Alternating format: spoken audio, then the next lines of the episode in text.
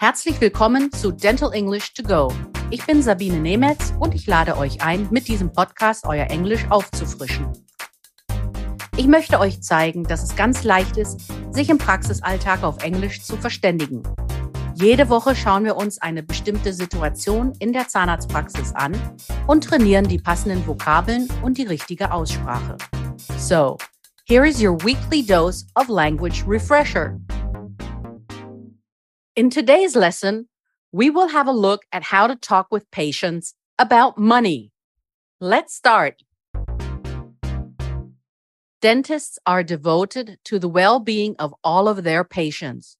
So, in consultations, after having presented the different dental treatment options, there is one question all have to face How much will this cost? Zahnärztinnen und Zahnärzte widmen sich dem Wohlergehen aller ihrer Patienten. Nach der Aufklärung über die verschiedenen Behandlungsmöglichkeiten kommt jedoch immer eine Frage. Was kostet das? Über Geld zu sprechen ist uns oft eher unangenehm. Zudem hat eine dentale Behandlung immer einen finanziellen und einen emotionalen Wert für den Patienten. Um die Compliance und die Zahlung der Rechnungen zu sichern, ist es wichtig, über das Finanzielle zu sprechen. In our society, in many cases, talking about money may seem a little awkward. In addition to that, a dental treatment has a financial and an emotional value attached to it for the patient. Discussing financial responsibility with patients is key to managing compliance as well as receiving payments punctual and in full.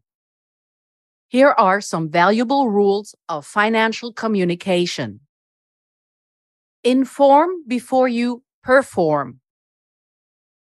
For the patients to understand the benefit and value of a dental treatment, they need to have an idea of what is planned, what options they have, as well as what advantages and disadvantages there are. The best results happen when you present a treatment from a patient's benefit point of view.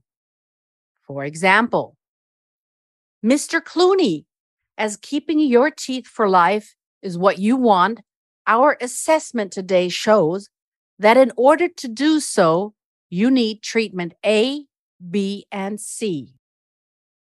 We'll start with a professional tooth cleaning before starting treatment to ensure best results. I recommend we go ahead with this treatment plan. Mrs. Ada is our financial coordinator.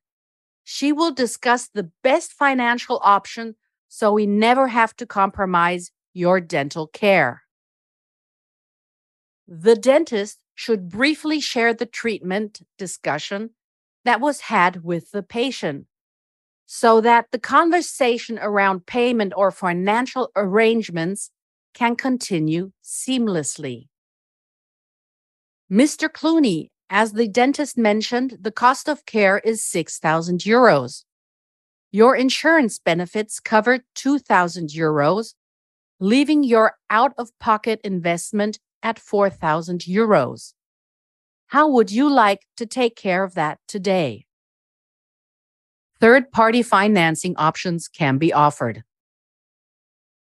A quick tip avoid pausing after naming the costs of the treatment. Check your mindset and ask questions. If the team should feel more comfortable when talking about treatments and money, get them used to asking questions it helps everyone to learn what the patient already knows. Because when the team learns what the patient already knows, the follow up questions become very simple. If you don't ask, the answer will always be no. I noticed the dentist has diagnosed that one of your teeth have a crack. Or perhaps one of your teeth is broken, Mr. Schwarzenegger. Have you given any thought to this cracked tooth? Or have you given any thought to what the dentist has recommended? Have we ever described this to you? The answer is an opener for the team to continue asking questions. For example, would it be okay if I told you what the dentist was really worried about? Or would it be okay if I told you what we get worried about when we see a tooth is cracked?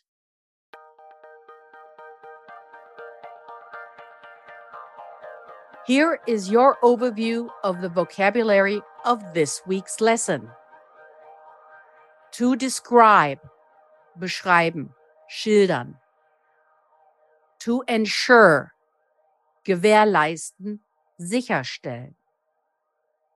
To recommend something, etwas empfehlen. Benefit, Nutzen. Advantages, Vorteile. Disadvantages, Nachteile. Question, Frage. Answer, Antwort. Assessment, Einschätzung.